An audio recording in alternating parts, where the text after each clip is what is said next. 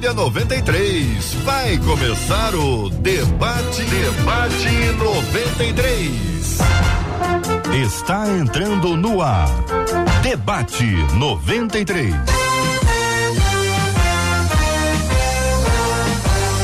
Realização 93 FM. Um oferecimento Pleno News. Notícias de verdade.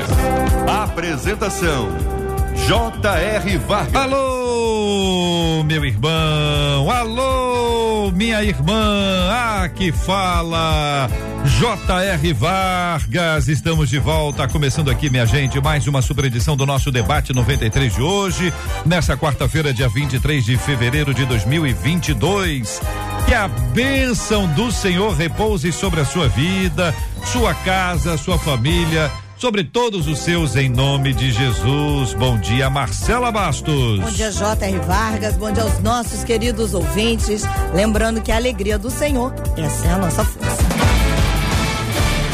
Dos estúdios da 93 FM, aqui no lindíssimo bairro Imperial de São Cristóvão, aqui estamos transmitindo o nosso debate 93 e exatamente aqui nós acolhemos com carinho o pastor Samuel Silva. Querido pastor Samuel, seja bem-vindo ao debate 93 de hoje. Como vai, amigo? Tudo bem? Obrigado, tô bem, muito bem, graças a Deus. Melhor agora, na companhia de vocês, na companhia do povo de Deus, através da rádio. Que Deus nos abençoe sejamos orientados pelo Senhor nessa manhã. Benção puríssima, querido pastor Samuel, que já está aqui nos estúdios da 93 FM com a gente. Você sabe, além de pastor, ele também ele é cantor, compositor, essa bênção que é o pastor Samuel Silva aqui no debate 93 de hoje. O querido pastor Cezinha cita: aonde está o senhor, pastor Cezinha? Bom dia, bem-vindo. Bom dia, bom dia JR, bom dia Marcela, Pastor Samuel, prazer conhecer o irmão e aos ouvintes da Rádio 93. Sempre uma alegria estar aqui. E eu estou no mesmo lugar, aqui no interior do Paraná, Laranjeiras do Sul, nessa terra linda, terra do avivamento. Bom demais estar junto. Benção puríssima, querido pastor Cezinha Cita com a gente no debate 93 de hoje. Aqui no nosso estúdio, a querida professora Gisele Tarfner. Muito bom dia, professora. Seja bem-vinda ao programa de hoje. Bom dia, bom dia, é um prazer estar aqui alegria muito grande.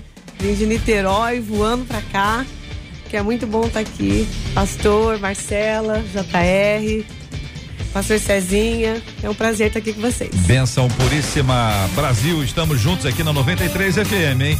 O programa já está no ar aqui, o debate 93, tudo preparado, já estamos no vídeo. Já estamos no vídeo, transmitindo agora, nesse exato instante, pela página do Facebook da 93 FM. Cadê a galera do Facebook? Bom dia, meus irmãos, a paz do Senhor, graça e paz, shalom. Bom dia para quem está nos acompanhando também no canal do YouTube da 93 FM. De igual forma, graça e paz, a paz do Senhor, Shalom. Deus abençoe, queridos irmãos e queridíssimas irmãs que participam com a gente tanto no Face quanto no YouTube, porque ali, irmãos e irmãs, vocês podem interagir com a gente. Temos ali o nosso chat para você apresentar sua opinião, seu posicionamento, seu olhar sobre aquele, sobre este, sobre um outro assunto. Você pode apresentar suas, suas perguntas, seus comentários, suas observações absolutamente em casa e à vontade aqui entre nós. Também estamos transmitindo com vídeo pelo site da rádio, rádio93.com.br. Rádio93.com.br. Claro, estamos aqui no rádio 93,3 no aplicativo app da 93 FM. Você está conosco, estamos juntos no debate 93 de hoje. Agora quero chamar sua atenção. Atenção para o seguinte, além do tema que nós vamos estar discutindo hoje aqui especificamente, a questão que envolve a temática do programa, hoje nós também vamos conversar sobre esse assunto que envolve a aprovação do aborto na Colômbia. Marcela, há uma enorme repercussão nas nossas redes, uma enorme preocupação dos nossos ouvintes com esse tema. Faça para cada um de nós aqui um pequeno lead, um pequeno resumo sobre esta aprovação e depois nós vamos estar perguntando o que já fizemos pelo Instagram. Aliás, vamos falar do Instagram. A gente quase não fala do, do, do Instagram. Corre lá no Instagram. Tem algum problema com o Instagram? Um Tem nenhum Rios, problema, Rádio problema. 93 FM, nós também estamos lá. Então lá você pode dar a sua opinião sobre o programa de hoje e principalmente sobre essa questão do aborto que o JR trouxe lá uma pergunta para você e a gente te conta, porque o Tribunal Constitucional da Colômbia decidiu na última segunda-feira descriminalizar o aborto nas primeiras 24 semanas de gravidez. O que você acompanhou ontem foram comemorações ao redor do mundo por causa disso. E com essa sentença. Você emitida, falou comemorações. Vamos só frisar o que você disse aí, quero que você explique. Comemorações. Mulheres ao redor do mundo comemorando, aqui no Brasil também, comemorando essa decisão do Tribunal Constitucional da Colômbia, que acabou tornando aí a Colômbia o quinto país aqui da América Latina a flexibilizar esse acesso ao aborto, que já é permitido na Argentina, no Uruguai, em Cuba e na Guiana. Agora, no México, ele é autorizado até 12 semanas em algumas regiões. Então, agora o que foi aprovado na Colômbia, 24 semanas equivale a seis, seis meses. meses de gestação. Exatamente. Seis meses de gestação. É, é isso que está sendo dito aqui que você está ouvindo. É isso mesmo. Nós vamos entrevistar alguém, né? Vamos. Nós vamos conversar com a Virgínia Peles, ela que é fisioterapeuta pélvica, sexóloga cristã, acompanha as mulheres nesse processo da gravidez. Ela vai conversar com a gente sobre Daqui isso. Daqui a pouquinho no debate 93 vamos estar falando sobre esse assunto, tendo a sua participação, sua opinião desde já. A pergunta que eu fiz no Instagram é o que que isso tem a ver com o Brasil? Você vai dizer, ah, mas isso é Colômbia, Colômbia, Colômbia. É? Será que é só Colômbia? O quanto isso impacta as autoridades brasileiras? O quanto nós temos uma instituição no país que de vez em quando governa por si mesma e gosta de apresentar algumas questões polêmicas para poder é, de, de, desenvolver ainda mais a sua influência, a sua autoridade no país. Vamos estar tá falando sobre esse assunto, hein? Daqui a pouquinho no debate 93 de hoje, vamos estar conversando sobre esse tema. Também temos aqui já uma fala da prefeitura de Petrópolis que na verdade não fala nada. A prefeitura, a fala, eu vou dizer isso, vou dizer isso outra vez. A fala da prefeitura de Petrópolis que não fala nada. Então nós temos aqui a nossa produtora Luciana é Gonçalves também, Luciano? Ah, Vasconcelos. Estou mudando o nome da Luciana, ia botar o outro sobrenome, aquele artístico. Mas ela conversou ontem com o assessor do prefeito Felipe Fernandes. Hoje, pelo Hoje. O que, que a Luciana não fala aqui no microfone? Tem medo? Então chega no microfone aí. Chega nesse microfone aí. Aparece aí, nesse. nesse não, não. É, pode ser, pode ser. Pode abaixar um pouquinho. abaixa. Você e, abaixa isso, na, isso. No, no vídeo. É. Ah, no vídeo? É, é. Por causa do barulho do microfone Olha e a câmera. Homem. Olha aí, tudo bem, Luciana? A conversa foi hoje, né? Isso, foi hoje. O assessor do prefeito Felipe Isso. Fernandes e ele dizendo por que, que o prefeito não fala. Isso. E, e depois eu vou contar para os nossos ouvintes o que é que você. Porque é isso mesmo, tá, gente? A conversa aqui não é de maluco, não. É, a conversa é por que, que o prefeito não fala.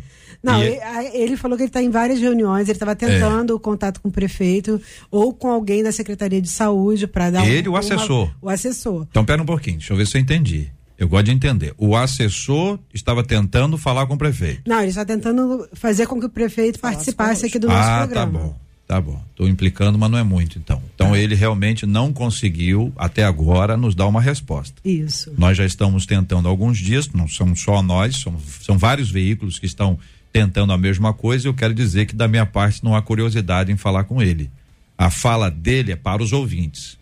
É prestação de contas para aqueles que o elegeram e para aqueles que gostam de Petrópolis estão tentando ajudar. Uhum. Às vezes, quando você tenta ajudar, o gestor pode ser fundamental para encaminhar e até para esclarecer.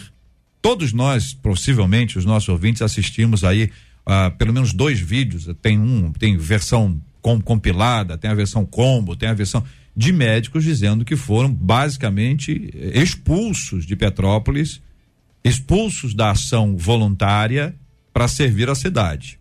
Nós vimos esse vídeo, a nossa equipe viu esse vídeo, estamos tentando esclarecer se é, é verdade, se é mais ou menos isso, se houve um exagero ou se de fato é isso aí. A Luciana conseguiu falar com o assessor do prefeito, Felipe Fernandes, e daqui a pouquinho ela vai nos contar qual foi o conteúdo desta conversa. Quem sabe ainda hoje nós possamos ouvir aqui o prefeito. Muito obrigado, Luciana.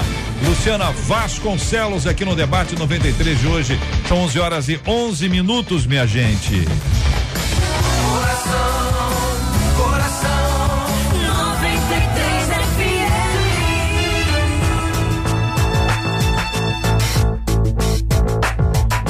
Possível que o orgulho da obediência ou de uma suposta obediência nos leve a agir cegamente e a tropeçar em outros princípios? Não foi isso que aconteceu com Pedro na passagem de Atos 10, 9 a 16? É a religiosidade que nos leva a este lugar? Quais os sinais de que estamos praticando uma obediência aparente e parcial? Por que geralmente não enxergamos o que fazemos de errado?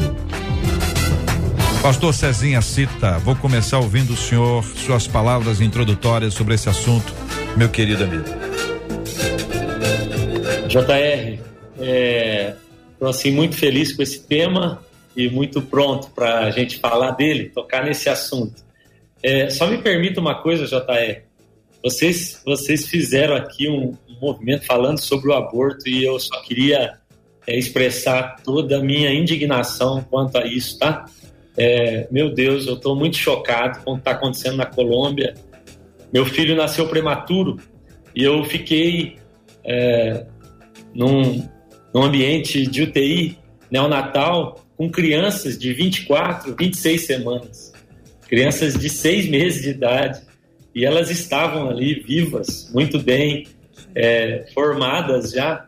Eu só queria, antes de entrar nesse assunto, porque para mim tem a ver com esse orgulho, essa autossuficiência, que nós vamos tocar aqui também no tema. Mas eu só queria expressar aqui a minha indignação, essa tentativa de desumanizar o bebê de seis meses para poder matá-lo. A Colômbia autorizou o assassino, agora é assassinato. A gente pode ter assassinato desde que se tenha menos de seis meses não se possa não possa se defender. Então assim é uma é um absurdo do ponto de vista cristão é muito muito maior. Desculpa entrar nisso é porque vocês falaram nesse assunto e eu estou assim queimando queimando sobre isso, querendo falar disso, querendo pôr para fora, porque isso me fez chorar ontem. E sobre o assunto aqui da pergunta da nossa ouvinte, é, acho muito legal a gente falar disso. acho que a gente está é, tá falando de, da mesma coisa sobre o orgulho, sobre a tentativa de um cristianismo sem Cristo, de uma de cumprir a vontade de Deus sem Deus, sem ter Ele ao nosso lado, né? Sem que Ele aprove as nossas atitudes. Então acho que é, teremos assim um debate bem legal. Muito bem, pastor Samuel Silva, queremos ouvi-lo também inicialmente sobre esse tema, querido. É, então, a gente ficou até meio tonto, né, com a introdução, uhum. né? Todo mundo indignado. Mas vamos ao tema. Eu, uh, eu tava uh, parando para analisar um pouquinho desde ontem sobre esse assunto e a palavra que mais veio ao meu coração foi conveniência. As pessoas, elas, elas querem elas querem falar de, de uma obediência, quando na verdade, no fundo, no fundo, elas querem, como diz é, no, no, no dito popular, é, puxar sardinha para elas mesmas. É, tava me lembrando da passagem vivida por Saul, né? Quando ele recebe uma ordem de enfrentar os amalequitas e de não poupar ninguém. E aí, em 1 Samuel capítulo 15, é, o profeta Samuel vai até ele e pergunta para ele: por que, que você poupou o rei? Por que, que você poupou o melhor dos animais? E aí ele diz: Ah, eu fiz isso para sacrificar. E, e, a gente sabe que existia esse princípio do sacrifício. A gente sabe que o sacrifício significava adoração ao Senhor. Só que a ordem ali era para matar e não poupar. É, era para eliminar o inimigo, né? Mas no fundo, no fundo, ele não queria sacrificar para Deus, ele não queria agradar a Deus, era, era a tal da conveniência, né? Então, a, as pessoas elas confundem um pouco e aí às vezes usam a Bíblia, os princípios bíblicos, contra a, a, a própria Bíblia, né? E, e aí é como se Saúl dissesse assim: não, eu posso desobedecer desde que eu esteja sacrificando para Deus. E aí, voltando para o texto que você citou, de Atos 10, uhum. é a mesma coisa. O apóstolo Pedro ele diz: Eu não vou comer nada é, impuro, né? E aí o Senhor diz: Mas quem é que te dá autoridade para dizer o que, que é impuro e o que, que é puro, né? Você não pode chamar de impuro aquilo que eu já purifiquei. E aí vale a pena um dado né, que uh, no capítulo 10 de Atos dos Apóstolos, a gente tem mais ou menos 11 anos desde a descida do Espírito Santo. E uh, até aquele momento a pregação não tinha alcançado os gentios a partir da igreja primitiva, a partir dos apóstolos, por conta desse orgulho. né? E não era o que Deus queria, era o que eles queriam. Mas aí eles usavam de artifícios né, bíblicos para dizer não é impuro como saúde não é para adorar a Deus então vamos é, é, pelo menos nesse início de, de, debate a minha proposta é que a gente pare para pensar um pouquinho para ver se de fato a gente está querendo agradar a Deus ou se não é conveniência, não é questão do nosso orgulho, daquilo que a gente percebe como uma oportunidade para a gente se dar bem. Muito bem, são 11 horas e 17 minutos, um pequeno break no tema para parabenizar nossa querida professora Gisele, porque hoje é aniversário dela, Muito que legal. maravilha! Debatedora aniversariante tem direito a bolo tem direito a torta, tem direito a presente e convidados, caso, caso a produção tenha planejado. A minha função é apenas pilhar. De acordo com os recursos disponíveis. É... Ai, Professora Gisele, muito obrigado pela sua presença aqui conosco no dia do seu aniversário. Puxa vida, que privilégio nosso. Parabéns, professora. Obrigada, JR. Obrigada, Marcela, JR, Rádio 93 foi um dos presentes estar aqui. Quando eu recebi o convite, eu falei: no dia do meu aniversário, é um presente de Deus para mim. Então, eu estou me sentindo presenteada de estar aqui com vocês. Muito Puxa, obrigada, viu? viu? Deus abençoe Uma palavra dessa merecia vocês. mesmo o bolo, né, gente? Uma palavra dessa, doce, abençoada. Louvado seja Deus pela vida da professora Gisele Tafner, que hoje, minha gente, é que muita gente aqui na internet tá mandando parabéns, não tá? Obrigada, ouvintes. Obrigada a todos que estão aí. Muitos, muitos Deus amigos, abençoe. ovelhas, alunos. É ah. Aqui dizendo. Todo mundo mandando parabéns. E parabéns a isso. Isso é muito bom. Isso é muito bom. São 11 horas e 18 minutos no Rio, minha gente. minha vida me tirou da solidão. A Rádio 93 conquistou meu coração. Debate 93. Debate 93. De segunda a sexta, às 11 da manhã. Professora Gisele, nossa aniversariante de hoje. A pergunta é essa: tem a ver com o nosso tema, a questão que envolve a obediência. Né? É possível que o orgulho da obediência ou de uma suposta obediência nos leve a agir cegamente e a tropeçar em outros princípios? Sim. Sim, eu creio que sim. E realmente existe essa falsa obediência, né? Como o pastor Samuel falou aqui, existe a obediência pela conveniência. Então você obedece naquilo que te convém e não no restante, né? Então, existe sim, a gente acaba fazendo coisas que a gente gosta e o que a gente não gosta muito, a gente vai atropelando aí e desobedecendo numa boa. Uhum. No caso de Pedro, eu vou aproveitar o gancho aqui também do pastor Samuel sobre é, Pedro em si, né? A postura de Pedro ali, porque é, depois desse período, já cristão, pregando o evangelho, Pedro já tinha vivido muitos milagres.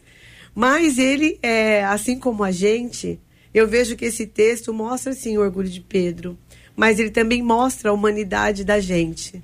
Né? Ele era um homem ainda com apesar de ter andado com Jesus, caminhado com Jesus, ter sido ali o que fez parte do primeiro milagre da igreja primitiva apostólica, né? Ali na, na Porta Formosa. Ele ainda, depois de tanta, a primeira pregação maravilhosa foi dele, a segunda e por aí vai. Mas como homem, ele ficou orgulhoso. Como um judeu, ele foi orgulhoso, foi religioso, foi orgulhoso como homem. E aí é o ponto de falar para Deus, né? Eu não vou fazer. Eu nunca comi algo impuro, né? Então eu acredito que isso mostra para nós hoje, traz para a gente hoje refletir.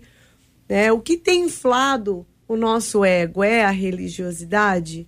É o lugar que nós estamos?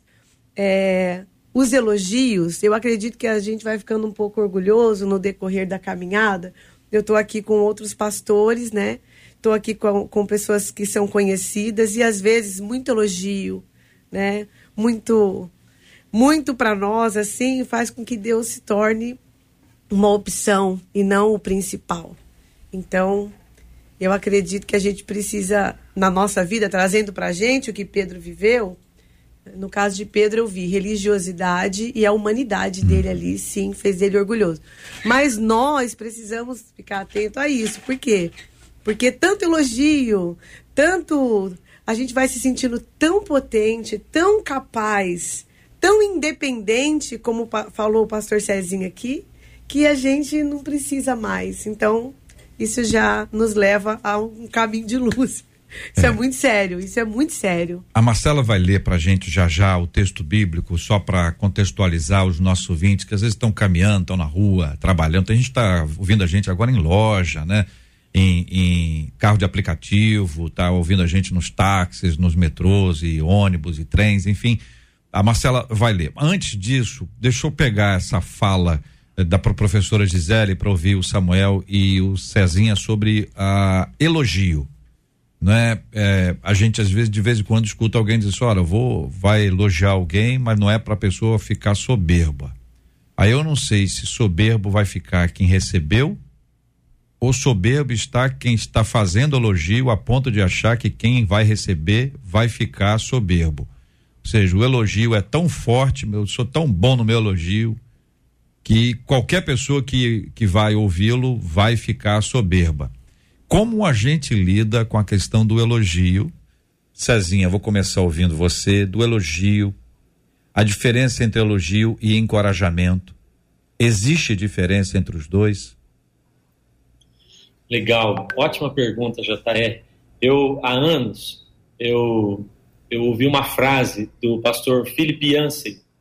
Ele diz assim, é, que quando você recebe elogios, ah, quando você recebe palavras assim, né, de pessoas reconhecendo algo que Deus está fazendo através da sua vida, ele fala assim: é como se você recebesse um ramo de flores, como se você recebesse um buquê de flores.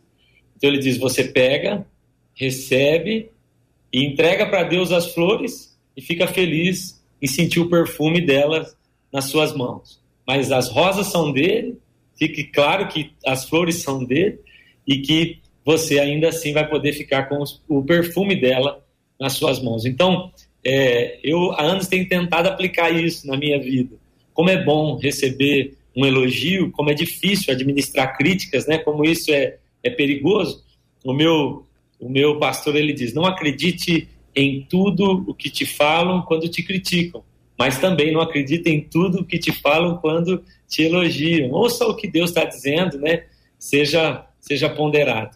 Uh, JR, uma das coisas assim que me chamou a atenção quando eu li o tema, eu coloquei isso em oração, mas uma das coisas que me chamou a atenção é que quando eu comecei a ler sobre a pergunta da ouvinte é, que foi colocada, a única palavra, palavra que saltou aos meus olhos foi a palavra orgulho. Então, ele, ele, a pergunta é: será que é possível alguém, é, por conta de, do orgulho de ter obedecido e a palavra me chamou a atenção foi orgulho. Como é perigoso. Às vezes a gente está tão preocupado em lutar contra tantos outros pecados, mas é, o C.S. Lewis diz que o orgulho é a galinha sobre qual todos os outros pecados são chocados, são gerados. E ele diz que o John Bever também diz isso que quando você pede perdão a Deus por qualquer um pecado, você precisa pedir antes perdão pelo seu orgulho. O orgulho tem gerado essas maldades no nosso coração.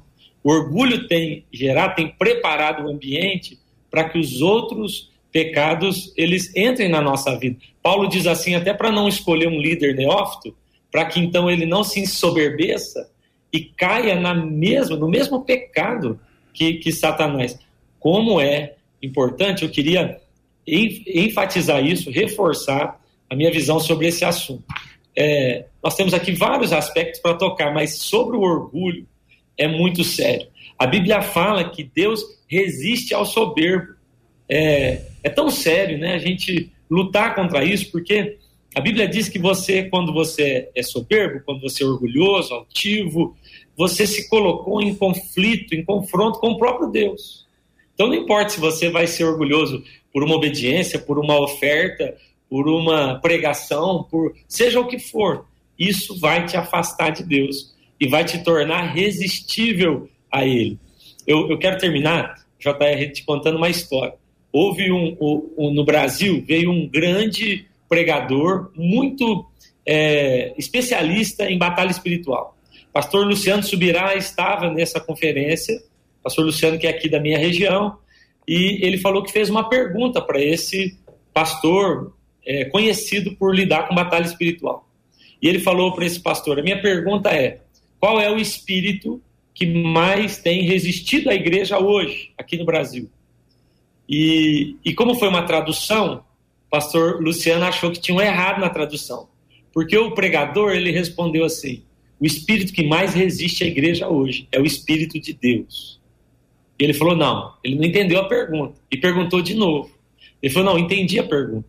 Mas não há nada que resista mais à igreja e ao povo de Deus hoje do que o próprio Espírito de Deus. Porque Deus resiste ao soberbo, ao orgulhoso, e nunca se viu uma geração tão orgulhosa como a nossa. O orgulho tem várias faces, seria muito legal né, a gente poder aprofundar mais nisso. Pastor Samuel. É, é isso. Eu, eu acho que é algo que a gente precisa vigiar muito. A, já foi dito aqui, né, pela, pela Gisele, aniversariante, que é, a gente precisa é, tomar cuidado para a gente não cair nessa, nessa armadilha, porque nós somos humanos, né? Somos limitados. A humanidade é um negócio que grita em nós. A Marcela vai ler o texto daqui a pouco, né, de, de Atos 10, mas já me antecipando, é, Pedro está em Jope. Ele está exatamente no mesmo lugar que há anos atrás estava Jonas, que também ouviu Deus e recebeu de Deus uma ordem para ir a um determinado lugar, todos nós sabemos, Nínive, para pregar, e ele disse: Não, eu não vou, porque eu sei que se eu for, eles vão ouvir e eles vão se arrepender. E se eles se arrependerem, o Senhor vai perdoar eles. Então não vou, porque eu não quero correr o risco de que o Senhor perdoe eles. É, bem, sabe, queridos, isso parece um, um absurdo para nós, mas de acordo com o que já foi dito aqui, às vezes a igreja ela, ela é tão egocêntrica e ela quer tanto as coisas para ela que ela deixa de fazer a obra de Deus com medo de que outras pessoas cresçam, de que outras pessoas evoluam, né? Então, uh, eu estava lembrando aqui, sabe, JR, de, um, de, uma vez que nós fomos ministrar num evento, evento gigante, e, uh, e tinha um cantor que estava assim, eu não vou, lógico, citar o nome, mas sabe, o cara tava no auge tal. Meus filhos eram bem pequenos e, e, meus filhos apaixonados, assim, sabe? Aquela coisa de criança. E por um lado, eu incentivando, né, com todo cuidado, porque é melhor que meus filhos tivessem referências dentro da igreja do que fora e tal. E realmente o evento foi muito bom e tal. E depois nós fomos para, para um lugar reservado para os cantores, pastores. E ali, no meio da conversa, Deus me deu uma palavra. E eu virei para ele, Provérbios 27, 21 diz assim: é, O fogo prova a pureza da prata, do ouro, mas a pessoa é provada pelos elogios que recebe. Tem uma outra versão que diz: o crisol é para a prata e o forno é para o ouro, mas o que prova os homens são os, os elogios que ele recebe. E eu falei para ele assim, cara, você é uma potência, mas com toda a humildade no meu coração, só tome cuidado com os elogios, cara porque os, os elogios nos encantam. As críticas a gente atropela, mas os elogios nos encantam. E infelizmente a história não terminou legal, né? Então assim, fica a palavra. Se, se você está em Jope, nesse lugar de egoísmo, nesse lugar de orgulho, nesse lugar de vaidade, achando que você é o cara e que você não deve sair para abençoar pessoas, ouça a voz de Deus né? E, e, e, não viva a conveniência de só ficar comendo, bebendo, mas é hora de partilhar, de compartilhar, né? Isso é igreja, isso é igreja. Não, não seja levado pela humanidade, mas viva de acordo com uh, aquilo que Deus tem projetado para a tua vida. Samuel, qual é o texto? Provérbios o quê? Provérbios 27, 21. 27 21 para os nossos queridos ouvintes. Marcelo. Atos 9 a 16 começa assim. No dia seguinte, indo eles seu caminho e estando já perto da cidade, subiu Pedro ao terraço para orar, quase a hora sexta. Tendo fome, quis comer. Enquanto lhe preparavam, sobreveio-lhe um arrebatamento de sentidos. E viu o céu aberto e que descia um vaso, como se fosse um grande lençol, atado pelas quatro pontas e vindo para a terra, no qual havia de todos os animais, quadrúpedes e feras, e répteis da terra e aves do céu. E foi-lhe dirigida uma voz: Levanta-te, Pedro, mata e come. Mas Pedro disse: De modo nenhum, senhor, porque nunca comi coisa alguma comum e imunda. E segunda vez lhe disse a voz: Não faças tu comum ao que Deus purificou. 16. E aconteceu isso por três vezes, e o vaso tornou a recolher-se ao céu. Cezinha, Gisele, Samuel já fez a observação dele sobre o texto. Fiquem à vontade, por favor. É, eu, eu retomo aqui é, a observação principal né, que eu tive. Pedro foi orgulhoso aqui. E aqui nós vemos que qualquer pessoa pode passar por isso, né? Não é porque foi Pedro. Pedro já tinha vivido tantas experiências com Deus, né? Aqui nesse ponto aqui, Pedro já tinha negado. Pedro chegou a corrigir Jesus quando Jesus falava do que ele ia passar. Jesus repreendeu ele, né? Para trás de mim, Satanás. Em seguida de um momento ápice, talvez, da vida de Pedro, que foi a revelação de que Cristo, de que Jesus era o Cristo. Em seguida, Pedro. Então, assim, é, é, nós temos que realmente a palavra que eu vejo é vigiar sabe? Guardar o nosso coração, porque do nosso coração procedem as fontes da vida. Qualquer pessoa pode passar por isso. E realmente, é, os elogios são uma influência muito forte, né? Eu não sei é, se Pedro era elogiado ou não, eu sei que até a sombra de Pedro curava, a gente vai ver isso depois na igreja de Atos. Então, assim, é, a minha colocação é que, olhando para Pedro aqui, com toda a experiência que ele teve, com tudo que ele viveu, com Jesus, depois os milagres, e ele ainda tem aqui um posicionamento orgulhoso, religioso. Então, isso é um sinal para gente. Eu, eu sei que talvez aqui isso seria óbvio falar, né? Mas eu vou ler aqui dois versículos dos que eu separei sobre Lúcifer, sobre o que faz o coração, né? Ezequiel 28, 14 diz assim, ó. Além disso, fosse também ungido como querubim guardião Afinal, foi precisamente para essa função que eu te designei. Estiveste também no monte sagrado de Deus e caminhavas entre as pedras resplandecentes. E aí discorre o texto.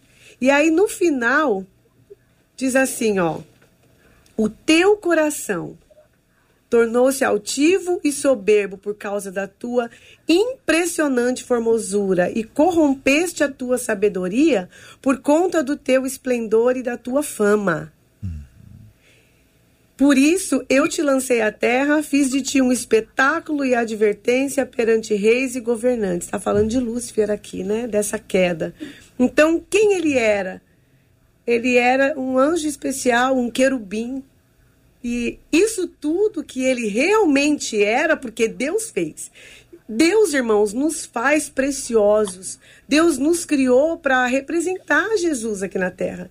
Então nós não somos qualquer coisa. Nós somos os filhos de Deus, nós carregamos a glória de Deus, nós somos assim privilegiados por Deus, mas nós precisamos entender que tudo é Deus. Cristo em nós é a esperança da glória. O Senhor em nós nos faz sermos quem somos. Na verdade, somos justiça de Deus, somos, somos filhos, nós sentamos na mesa do Pai, isso são verdades, isso é bíblico. Mas o nosso coração tem que estar no lugar certo. Amém. O nosso coração não pode estar nos títulos que nos dão. O nosso coração não pode estar em quantidade de seguidores. O nosso coração não pode estar no tapinha nas costas. O nosso coração tem que estar na palavra. E sem o Senhor, nada podemos fazer. Temos que ser dependentes de Deus em todo tempo. Pastor Cezinha cita sobre o texto bíblico, querido. Uh, JR, estou é, concordando aqui com os meus irmãos, mas eu estou tentando imaginar a cena. É, poxa, que experiência que Pedro teve, né? Que experiência, ele está ali na hora do almoço com fome. É, dizem que é muito bom, né? Você está com fome, eu estou num período aqui de jejum para nossa igreja, 21 dias, e estou assim, tudo que eu olho eu vejo comida. Mas Pedro está lá na hora do almoço, com fome, olha a grande experiência que ele tem. Eu quero só é, colocar um paralelo aqui.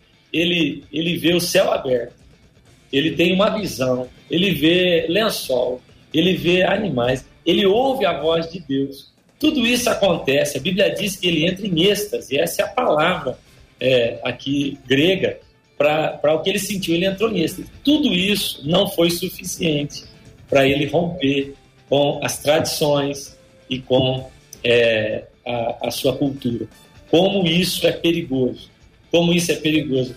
O cara ouviu Deus, ele viu Deus, ele tem uma visão, o céu se abre e ainda assim ele tem dificuldade. Como é fácil nós associarmos aquilo que fazemos com aquilo que somos.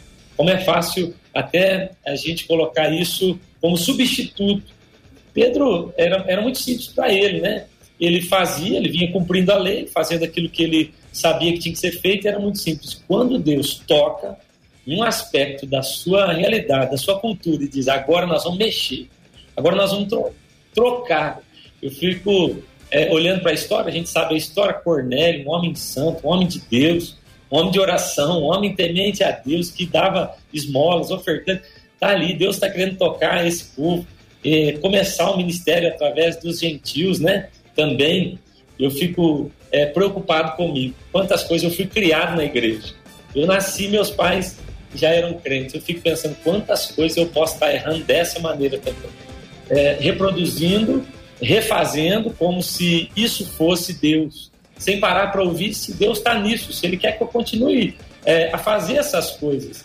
Como é importante. Esse é o grande segredo, na minha opinião.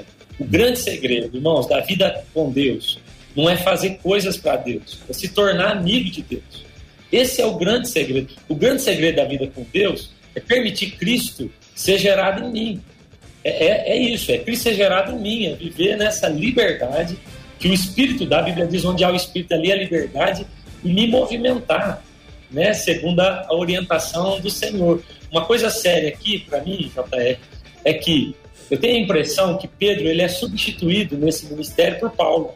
Que Pedro ele foi chamado, foi o primeiro chamado a pregar aos gentios, mas ele não vai, ele resiste, nós vamos encontrar essa briga depois com, é, com questões de alimentos com Paulo lá na frente em Gálatas.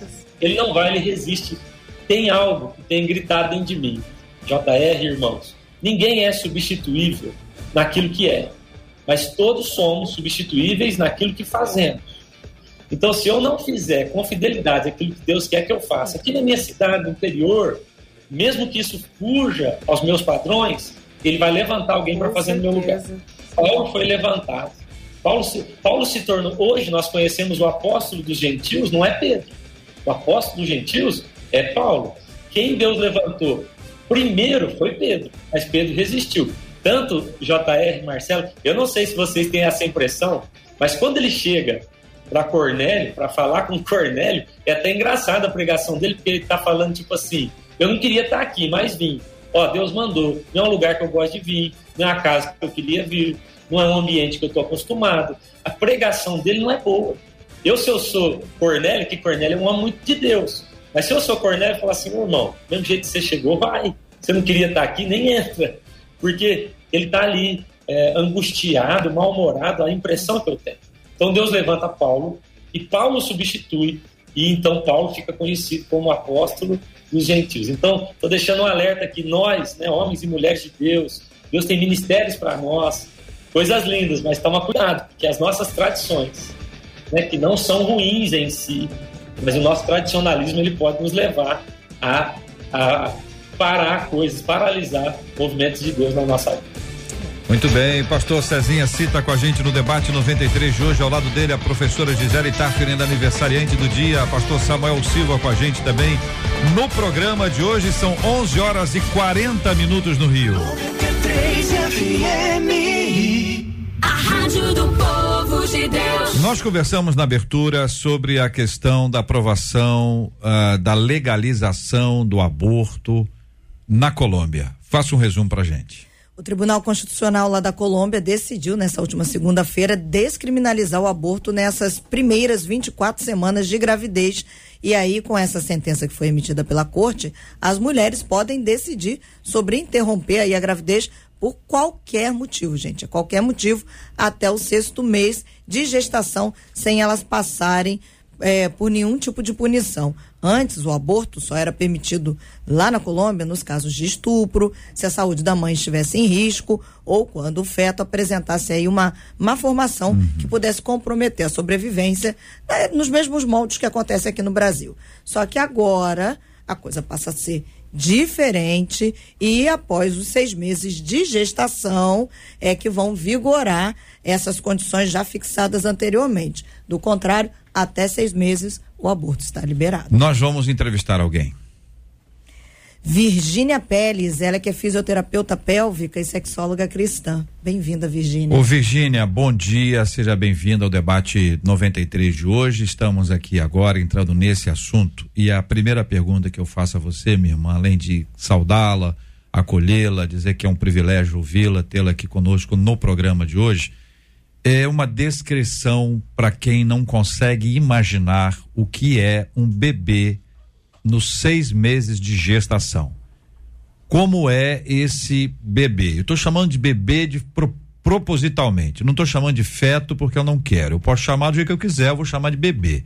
Então, essa é a minha fala aqui. Cezinha disse agora há pouco, eu também tive essa experiência de ter um filho nascido prematuramente. E a gente vai para UTI e acaba esbarrando com criança que cabe na palma da mão bebezinho, tá lá, vivinho, tratado, crescendo, engordando, passa um período longo, né?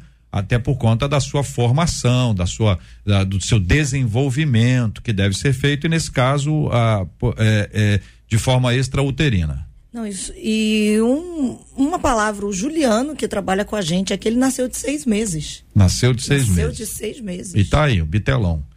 Muito bem. Virgínia, ah, por gentileza, inicialmente descreva para gente. Bom dia, bem-vinda. Bom dia, é um prazer estar aqui, né? É, eu também sou um bebê prematuro, né? É, de 28 semanas. Tive filhos também prematuros, então realmente é desafiador a gente ouvir uma notícia dessa. A, na 24 semana de gestação, o bebê, né, como você bem disse aí, ele já pode nascer. Lógico que ele, existe um risco dele ficar hospitalizado, até por questões de baixa de peso, mas já é um bebê formado, em que ele já consegue sentir tato, olfato, já tem audição, paladar, ele consegue sentir cheiro, sabor do líquido amniótico, ele consegue escutar os sons externos, porque a tuba auditiva já está sendo formada. E como aconteceu com meus bebês, né, que nasceram com ausência de uma, uma delas, né, que eram gêmeas, nasceu com uma diminuição de surfactante, que é o líquido que faz essa capacidade da complacência do pulmão, que foi aplicada até surfactante exógeno, ele começa a ser produzido em maior escala nessa idade gestacional, com 24 semanas, né? Então, assim, a gente tem um bebê já formado, pronto para sobreviver e para nascer. A gente vê, como você disse anteriormente, realmente a gente vê bebês que nasceram nessa idade. O risco de sobrevida é um pouco menor, que se a gente for olhar dados estatísticos, a gente percebe que bebês que, nasce, que nascem né, numa idade gestacional um pouquinho maior, eles já têm uma capacidade de sobrevida melhor. Mas esses bebês também podem sobreviver, podem ter uma vida seguinte, né? É uma vida adulta normal. O bebê com 26 semanas, que são duas semanas a mais 28 semanas, tem uma chance de 85% de sobrevivência dos que nascem de 23 a 25 semanas. Mas isso não quer dizer nada, significa dizer que está formado. A gente tem um sistema nervoso central já formado, a gente tem um bebê mesmo, pronto para ver o mundo. É, me chamou a atenção quando você descreveu a audição. A capacidade que uhum. o bebê já tem nesta época de audição, de percepção de sons, de capacidade auditiva e de eventualmente estar ouvindo uma série de falas e uma série de ações como essa. Virgínia, você atua nesta área, né? Você é fisioterapeuta pélvica, acompanha a maternidade de muita gente, além da sua mesma, conforme você relatou. Quando nós ouvimos isso aqui, o nosso ouvido é cristão, né? O coração é cristão. Quando o coração é cristão, a mente é cristã, o ouvido é cristão. Algumas coisas soam mal, machucam, ferem a gente. Algumas coisas nos deixam muito entristecidos. E esta é uma delas, quando a Colômbia tem essa tem essa decisão que para eles é uma decisão histórica. Ouvimos aqui o relato de gente que comemorou. Eu imagino que muitas mulheres grávidas na Colômbia e fora dela tenham comemorado, ou seja, celebrado, se alegrado com a decisão. Enquanto outras, naturalmente, outros homens e mulheres se, se entristeceram profundamente. Virgínia, queremos ouvi-la sobre esse assunto, como essa notícia chegou ao seu conhecimento e como você reagiu a ela. É, a sensação que eu tenho é que todo o sacrifício da cruz parece que foi feito em vão, quando a gente vê pessoas comemorando, né? Porque existem pessoas assim como eu, como você falou que alguém aí da rádio também nasceu de poucas semanas de gestação, eu nasci de 28. É, há pessoas, eu conheço pessoas que nasceram de 26 semanas de gestação, e realmente a gente percebe que diferença que essas pessoas estão fazendo no mundo, né? É ceifar vidas, é ceifar oportunidades, é ceifar a presença de Cristo em várias pessoas. Eu penso dessa forma, né? É com muita dor, né? A alma sangra, o coração sangra, porque você fica tentando entender por que essa comemoração, né? Por que não trabalharmos mais a prevenção da questão da gravidez de uma forma é, não programada, não planejada? Vamos trabalhar prevenindo que ela aconteça e não vamos ceifar as vidas que vieram por uma inconsequência ou, sei lá, por uma decisão é, não pensada. Um... eu trabalho muito com a sexualidade também, então eu vejo que às vezes a vida sexual ela acontece por uma emoção, é, uma traição acontece por uma questão de raiva, sentimento de vingança, ou falta até de domínio próprio, por estar guiado mais pelos desejos carnais do que pelas questões espirituais. Então, realmente, a gente entender, né, é, numa situação igual. Antes tinha permissão, como é que no Brasil? Como a Marcela falou, né? Caso de estupro, risco à vida, anencefalia. Então, a gente seguia esse, esse ritmo lá na Colômbia. E, de repente, a gente abre esse leque e faz com que a vida sexual se torne assim: ah, então tá bom, se eu não engravidar, eu vou lá e tiro e tá tudo bem. E eu acho que se torna descartável se torna, a vida se torna líquida mais uma vez, né? Então, assim, é com muita dor no coração que eu recebi essa notícia, confesso a você. É, nós Ainda estamos... mais sendo mãe de quatro filhos. É, é você tem quatro filhos, Virgínia? Sim. Você está falando de onde, Virgínia? Que, que, que cidade? Do Espírito Santo. Espírito Santo. Está no belíssimo, belíssimo estado do Espírito Santo. Não vou pedir uma salva de palmas, que o, que o momento exige outro outro é. ritmo aqui, mas a terra lindíssima, é a terra boa do Espírito Santo está em Vila Velha, que Deus abençoe você e os seus aí. Virgínia traz esse olhar. Ah, eu quero agradecer, Virgínia, pela sua fala, porque é alguém que está eh, trabalhando no dia a dia. É essa ideia que eu queria que o nosso ouvinte assimilasse, né? Como é o bebê aos seis meses de gestação ele já existe a ser. Por isso que tem, por isso que são 24 semanas ou seis meses. Por isso que fala nove meses, porque já existe, né? Há nove meses, há oito meses, sete meses, cinco meses, seja o tempo que for. E o cálculo por semanas, ele ajuda muito no trabalho, especialmente o pessoal da área médica, né? Que vai a, acompanhando esse passo a passo e a gestação vai sendo acompanhada. Então, nós estamos é, é, falando com este processo e perguntando para os nossos ouvintes. O que isso tem a ver com o Brasil? A aprovação foi na Colômbia. Mas a pergunta é: o que isso tem a ver com o Brasil? Marcela, a aprovação na Colômbia foi por meio de que órgão? Foi. E qual é o equivalente dele no Brasil? Foi através do Tribunal Constitucional da Colômbia, o equivalente ao Supremo aqui do Brasil. STF. Então é o equivalente. Então isso foi a aprovação foi por via judicial, né? Não é uma aprovação do Congresso para dizer o seguinte: olha, a Câmara dos Deputados, senadores votaram, discutiram X tempo e agora aprovaram a decisão. É fruto de uma discussão mais ampla que envolve representação popular. Ah, não foi isso que aconteceu.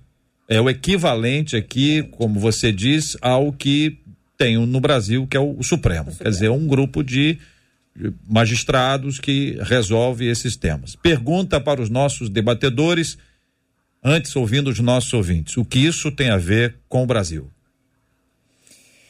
Bom, por enquanto os nossos ouvintes estão expressando é, suas revoltas, alguns hum. suas dores. Essa ouvinte, por exemplo, ela disse assim: ao receber essa notícia, eu fico em lágrimas, porque eu sou casada há dois anos e dois meses, eu estou desenganada pelos médicos e eu não posso ter filho, porque o meu útero está tomado por miomas.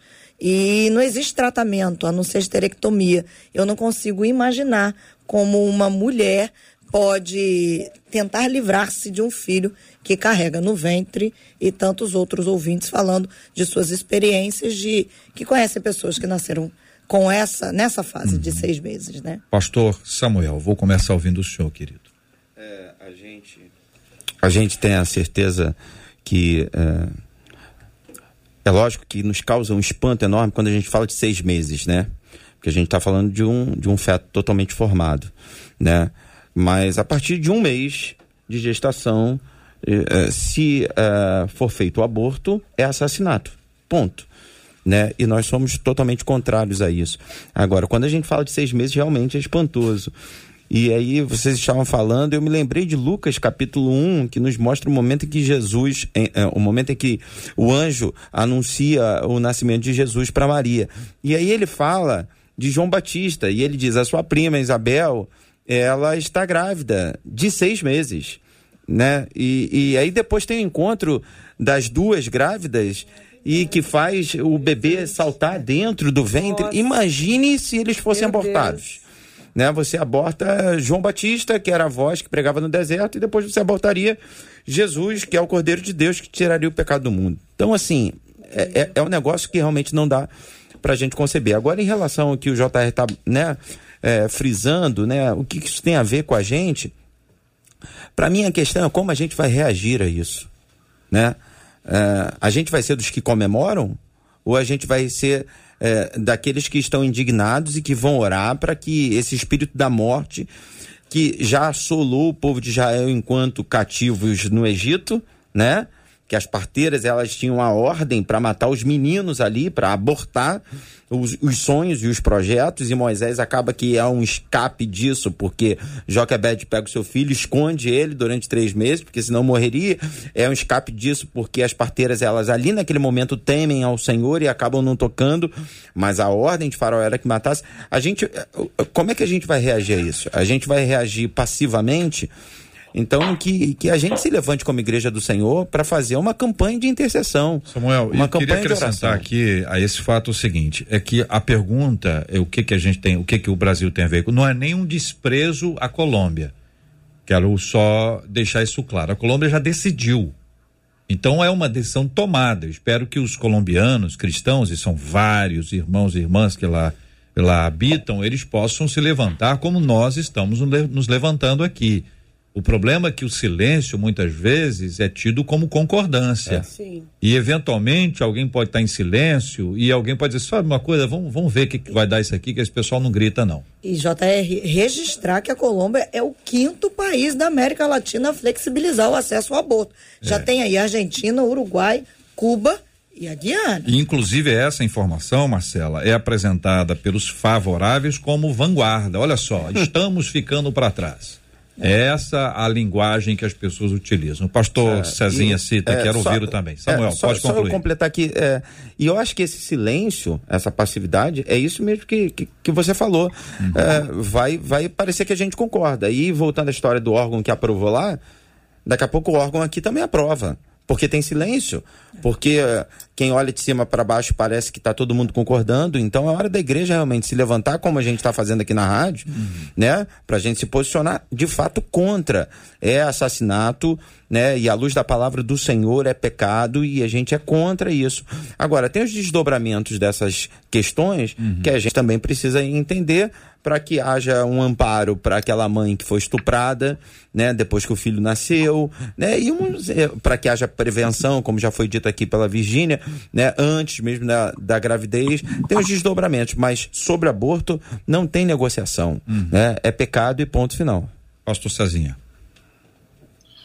É, eu gostei muito da fala da Virgínia. Muito obrigado, Virgínia. Sua fala é muito boa. Vindo ainda mais de uma profissional nessa área e mãe de quatro filhos. Eu comentei que eu tive meu filho também prematuro, fiquei mais de 30 dias numa UTI neonatal e vi de tudo. Crianças é, muito pequenas, de 26 semanas, nós tivemos contato com elas lá, assim, lindas, e hoje estão aí já com 5, 6 anos, correndo, saudáveis. É, é triste ouvir isso. Para mim, o que foi autorizado na Colômbia que a Colômbia autorizou é matar pessoas. A Colômbia autorizou, é, não é mais crime matar pessoas na Colômbia, desde que elas tenham menos de seis meses e não possam se defender. Então, eu acho que foi isso que a Colômbia fez, eu acho que é isso que outros países na América Latina estão fazendo. E o que me chama a atenção é essa tentativa de desumanizar o feto.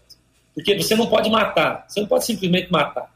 Então, todo o trabalho anterior é o de desumanizar o feto. Você precisa dizer, não é, não é humano, não é, não está vivo, não tem espírito, não tem alma. É, e aí a Virgínia vem aqui e diz: não, sente até cheiro, ouve, tá ali, sente o gosto do líquido.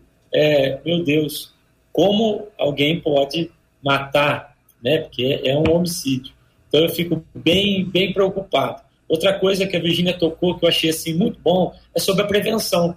O que nós estamos tentando fazer, e eu fico olhando isso do ponto de vista espiritual, porque quanto juízo isso está trazendo sobre nós também. Mas a gente está tentando corrigir um pecado com outro pecado. Ao invés de prevenir, né, vamos falar de família, vamos falar de casamento, vamos falar. Não, então a gente mata o bebê porque a pessoa ali ela não tem responsabilidade nenhuma com, sua, com o ato sexual. Então daqui a pouco nós vamos matar os drogados porque nós não conseguimos controlar as drogas. É isso que nós vamos fazer com o pessoal do crack? É isso que nós vamos fazer? Porque assim, parece que a gente corrige um pecado usando um outro pecado. E eu estou preocupado, sim, JR, porque eu, eu entendi toda a sua colocação e, de maneira irônica até, é, qual é o órgão que está decidindo isso? Por quê? Não deveria ser o legislativo? Porque assim como o legislativo não está conseguindo operar na Colômbia, o Brasil também está tendo muita dificuldade. Então, você tem o judiciário é, legislando, você tem uma crise em todos os níveis. Isso é muito perigoso, é perigoso para a nossa democracia, mas é muito perigoso para a nossa nação. Então, há um risco sim, hum. e como o pastor Samuel colocou, é tempo da igreja se levantar e brilhar. Cristo está voltando, gente. Ele está vindo, ele está ele tá vindo. É, é tempo da gente pregar mais a partir da perspectiva da volta de Cristo, para as nossas igrejas, para quem está brincando com isso. Eu acho que a seriedade ela vai se dar quando as pessoas entenderem que está vindo, você vai prestar conta disso tudo. Obrigado, Cezinha. Professora Gisele. Eu creio que com lei ou sem lei, a igreja ela é a resistência contra esse pensamento demoníaco, esse espírito de Herodes, esse espírito que quer matar, que quer destruir. É, essa conquista que diz ser do feminismo, né? Na verdade, essa conquista demoníaca, ela é uma das que vem para né, destruir todos os valores e princípios da palavra de Deus e do nosso Deus. Um Deus que é o Deus de vida, um Deus que vivifica, um Deus que faz de toda estéreo mãe de filhos. Quer dizer, isso vai contra toda a estrutura do nosso Deus maravilhoso, né? Então, sim, a igreja tem autoridade no nome de Jesus, em oração, como o pastor Samuel disse aqui, nós temos que orar mais pela nossa nação, nós temos que orar mais por quem está lá. Porque quando a gente pensa que não tem nada a ver uma coisa com a outra, é nessa hora que a gente vê que tem. Nós não temos que deixar o evangelho para ficar em palanques, não. Porque eu, por exemplo, o Senhor me chamou para pregar o evangelho, para ensinar a palavra, para orar pelos enfermos, para ser um agente de Deus na cura. Porém, eu preciso entender que se eu não orar pelo presidente, se eu não orar por aqueles 11 ministros do STF, se eu não orar por aqueles homens que estão lá como deputados, na, em todos os, os, os âmbitos do governo, em todos os poderes, pode ser muito pior. E a Bíblia diz isso lá em Timóteo. Quando nós oramos pelas autoridades, nós temos uma vida tranquila. É, é uma fonte de buscar. Então, assim, o aborto, irmãos, é uma das coisas que se apresenta para o fim dos tempos, né? A gente está aí. E isso não quer dizer também. Ontem eu vi uma postagem do pastor Léo Caputim, diretor do Seminário Carisma lá em BH, ele disse assim, ó, sim, é o fim dos tempos, mas não é para a gente se conformar com isso. Porque tem gente que fica, ah, é o fim dos tempos. Tá, e aí, você faz o que no fim dos tempos, igreja? Quem é você hoje no fim dos tempos? É. Então, nós temos que agir em intercessão, agir orando pelo, pelos governantes e nos posicionando, irmãos. Nos posicionando publicamente, JR. Eu, eu, eu só quero é, ter essa fala aqui. Eu, eu vejo que pessoas, para não extrapolar na questão política, se omitem politicamente. Então eu creio que os cristãos precisam colocar a boca no trombone e falar assim, ó, sou contra, é crime, não pode. A palavra de Deus diz, irmãos, que antes da fundação do mundo, ele nos elegeu nele para sermos santos e irrepreensíveis. Antes da fundação do mundo, nós já tínhamos um chamado e um propósito em Cristo Jesus. No Salmo 139, eu não vou ler aqui agora para não tomar o tempo, mas meu Deus do céu, nós éramos ainda uma substância informe. Eu, eu, eu posso, JR, ler? São quatro versículos, tem tempo? Salmo 139, 13 diz assim: ó, Pois tu me formaste o meu interior, tu me teceste no seio da minha mãe. Graça te dou, visto que por modo assombrosamente maravilhoso me formaste. As tuas obras são admiráveis e a minha alma o sabe muito bem. Olha agora, irmãos. Os meus ossos não te foram encobertos quando no oculto fui formado e entretecido como nas profundezas da terra. Os teus olhos me viram, a substância ainda informe, e no teu livro foram escritos quando eu era uma substância informe. Nos teus livros, no teu livro, foram escritos todos os meus dias, cada um deles escrito e determinado quando nenhum deles ainda existia. Quem é um juiz para mudar isso aqui? Quem é um juiz para mudar? Diante dos nossos queridos e amados ouvintes, a fala da professora Gisele Tafner, aniversariante de hoje, do pastor Cezinha Cita, do pastor Samuel Silva. Quero agradecer, Virginia, a você pela sua presença aqui hoje no debate 93, entrando hoje exclusivamente para falar sobre esse tema, sobre esse assunto e apresentar uma visão e eu gostaria de ouvi-la nas suas despedidas e já assegurar que você possa estar com a gente em outra ocasião falando sobre este ou qualquer outro assunto, tendo a sua perspectiva e a sua visão. Virgínia Pérez. Será uma honra, né? É, quero deixar um ponto de reflexão depois de ouvir todos, né? A gente parte do princípio nessa questão do aborto, legalizar o aborto e comemorar o aborto por 24 semanas, a gente colocar no lugar de Maria. Maria foi uma mulher que não estava casada, né? Na época em que ela surgiu grávida. E aí imagina hoje uma mulher num relacionamento, no namoro, no noivado, em alguma circunstância aparece grávida, né? José foi um cara cheio do Espírito Santo de Deus que não abandonou a Maria. E hoje, hoje, se a gente vive uma situação dessa, talvez Jesus nem viria, porque essa mulher está tendo a opção de abortar o menino Jesus, porque simplesmente ela está grávida e ela não sabe nem quem é o pai e como que ela vai explicar para a sociedade que ela é virgem, ela nunca teve relacionamento nenhum, ninguém vai acreditar nela, todo mundo vai julgá-la. Então, a gente está impedindo a existência de Jesus quando a gente fala no aborto de uma forma precoce, como disse o, acho que é Samuel aí, né? Hum. É um prático assassinato. É, eu né? quero agradecer a, a, a, querida Virginia com a gente. A gente está com um problema de conexão agora. Exatamente agora, a sua conexão ficou muito complexa aqui para a gente poder ouvir. Queremos agradecer a presença dela e quero lembrar a vocês uma frase que ele disse um pastor D. James Kennedy, que há muitos anos, há muitos e muitos anos, pregava o evangelho a partir da Flórida, nos Estados Unidos e no mundo inteiro, escrevendo livros, pregando, rádio, TV, homem que desenvolveu o famoso evangelismo explosivo e ele, a época em que tratava sobre o holocausto americano, era esse o termo que ele utilizava para falar sobre a, a campanha pró-aborto nos Estados Unidos da América, de que aqueles que eram pró-aborto deveriam agradecer aos seus pais porque eles não foram pró-aborto. Fica esse lembrete, essa frase que já foi dita por outros, mas eu ouvi originalmente da parte dele já há muitos anos através de uma de suas obras.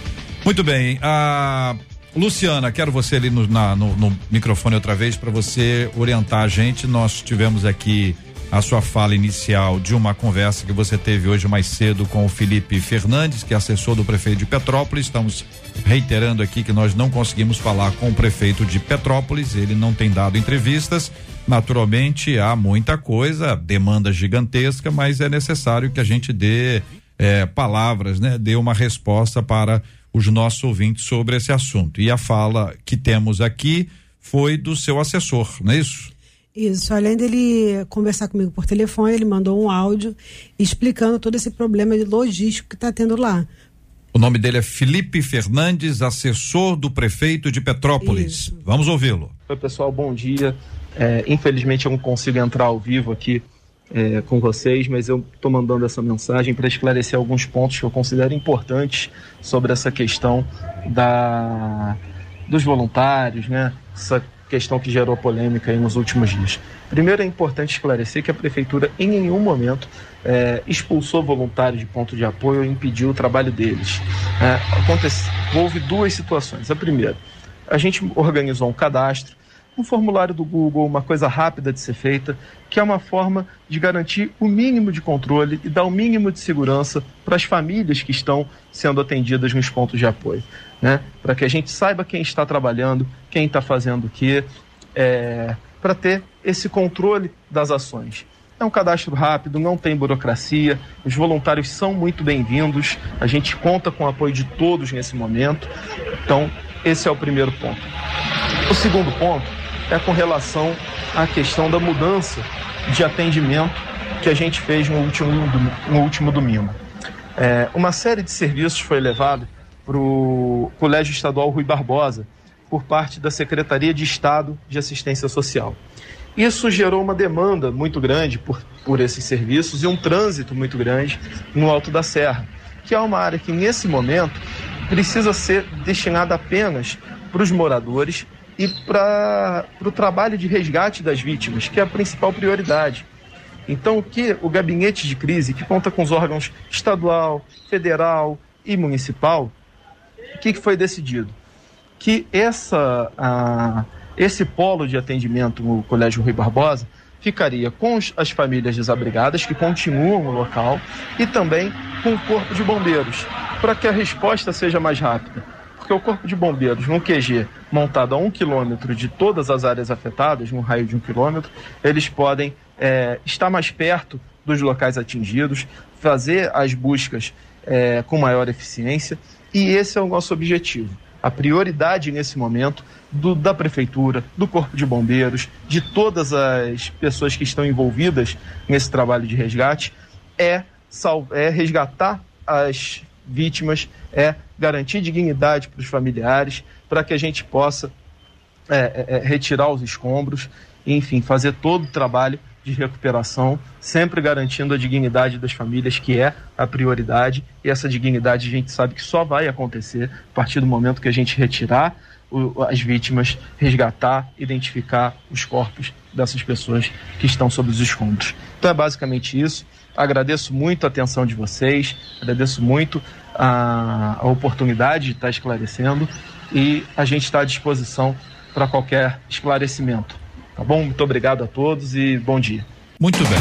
Felipe Fernandes é assessor do prefeito de Petrópolis, falando aqui no debate 93 de hoje, segundo ele, segundo ele, ninguém foi expulso.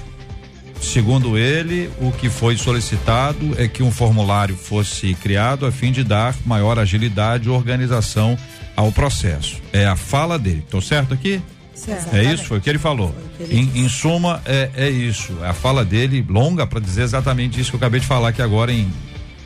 Nós temos então diante de nós duas falas. A fala das pessoas dizendo que foram expulsas e a fala dele dizendo que não foi expulso. No meio ele colocou a Secretaria Estadual de Saúde, que nós vamos procurar para saber se isso é isso, se isso não é isso, se está tudo certo, agora está resolvido, o formulário do Google foi feito, o pessoal preencheu, só para que eles pudessem ter ali, imagino eu, se essa é a lógica.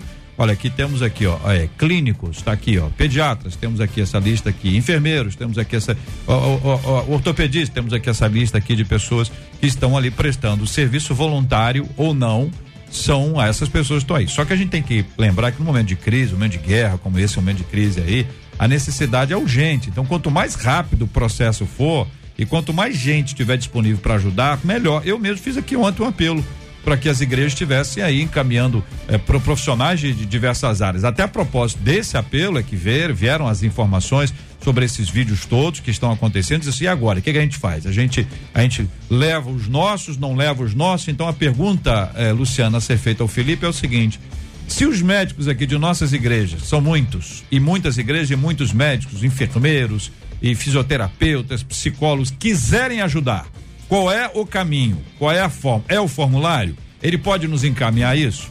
Podemos então compartilhar isso aqui no Facebook da rádio, no site da rádio, colocar olha, informação, quem quiser participar, papapá, o formulário é esse, assim, assim, assado. É, é uma maneira simples de se resolver ou precisa de mais alguma coisa? A Luciana vai buscar essa informação amanhã. A Marcela Bastos vai informar os nossos queridos ouvintes. Luciana, muito obrigado. Deus te Nada. abençoe. Que bom tê-la aqui conosco no debate 93 de hoje também, viu? Marcela. É, os nossos ouvintes estão aqui. Ebenezer disse: é uma, muita burocracia, um momento de tragédia, o que acaba se tornando inimaginável. Outros dos nossos ouvintes agradecendo a questão do tema do aborto e do tema principal, algumas ainda com algumas dúvidas sobre a questão do aborto que a gente vai trazer mais à frente. Muito bem, nós vamos ter que encerrar correndo, porque já são 12 horas e 12 minutos, então eu vou agradecer assim coletivamente, viu, gente? Ó, todo mundo tá agradecido aqui, obrigado, Cezinha querido, Samuel querido, Gisele Tafel, aniversariante de hoje. Inclusive, vou pedir ao Samuel que, na sua oração agora, interceda, agradecendo a Deus pela vida da professora Gisele Tafne, que foi alvo de muitas mensagens, né, Marcela? Muitas mensagens. Seus amigos amam você, viu? É. Seus alunos também. E os novos ouvintes aqui, os também, ouvintes que se tornam é. fãs também, que agradecem a Deus pela sua vida. Então, Vamos nos unir aqui para orar e agradecer a Deus pela sua vida também. Vamos orar pelos temas que foram até aqui apresentados no programa de hoje. Vamos orar também pela cura dos enfermos, pelo consolo aos corações enlutados. Vamos orar pela bênção do Senhor sobre cada um dos nossos amados ouvintes, celebrando com alegria e agradecendo a Deus a vida da professora Gisele. Vamos orar? Pai, nós te louvamos e te agradecemos por essa manhã preciosa, pela manifestação da tua presença entre nós. Nós queremos apresentar agora, Senhor, os nossos corações diante de ti. Nos livra do orgulho, Senhor, nos livra da desobediência. Que sejamos cada vez mais sensíveis ao teu chamado, Senhor. Nós não queremos lutar contra ti, mas queremos, ó Deus, nos deixar levar pelo fluir das tuas águas, Senhor. Queremos apresentar toda essa situação lá da Colômbia, Senhor. Deus, nós queremos te pedir, Pai, que a igreja se levante com poder, como voz profética, como resistência diante dessa onda do mal, Senhor. Para que, ó Deus, o Brasil, outros países, outras nações não sejam contaminadas, Senhor, por essa onda, mas que realmente possamos ver a tua mão nos protegendo, nos guardando, nos livrando, Senhor. Queremos apresentar diante de ti os corações lutados, Senhor, pessoas que estão acamadas, doentes, precisando de uma intervenção divina. Que a tua mão de poder seja estendida sobre cada uma delas, Senhor. Em especial, te agradecemos pela vida da professora Gisele, Pai, em nome de Jesus, que nesse dia em que ela completa mais um ano de vida, tua misericórdia seja renovada sobre ela, Senhor. Que o teu olhar esteja sondando o desejo íntimo do seu coração, liberando aquele presente que vem do céu, Pai. Que essa data seja especial e se repita por muitos anos, para a glória e para a honra do teu nome, Pai. Te agradecemos por tudo, Pai, em nome do Senhor Jesus. Amém e amém. Deus te abençoe. Você acabou de ouvir Debate 93.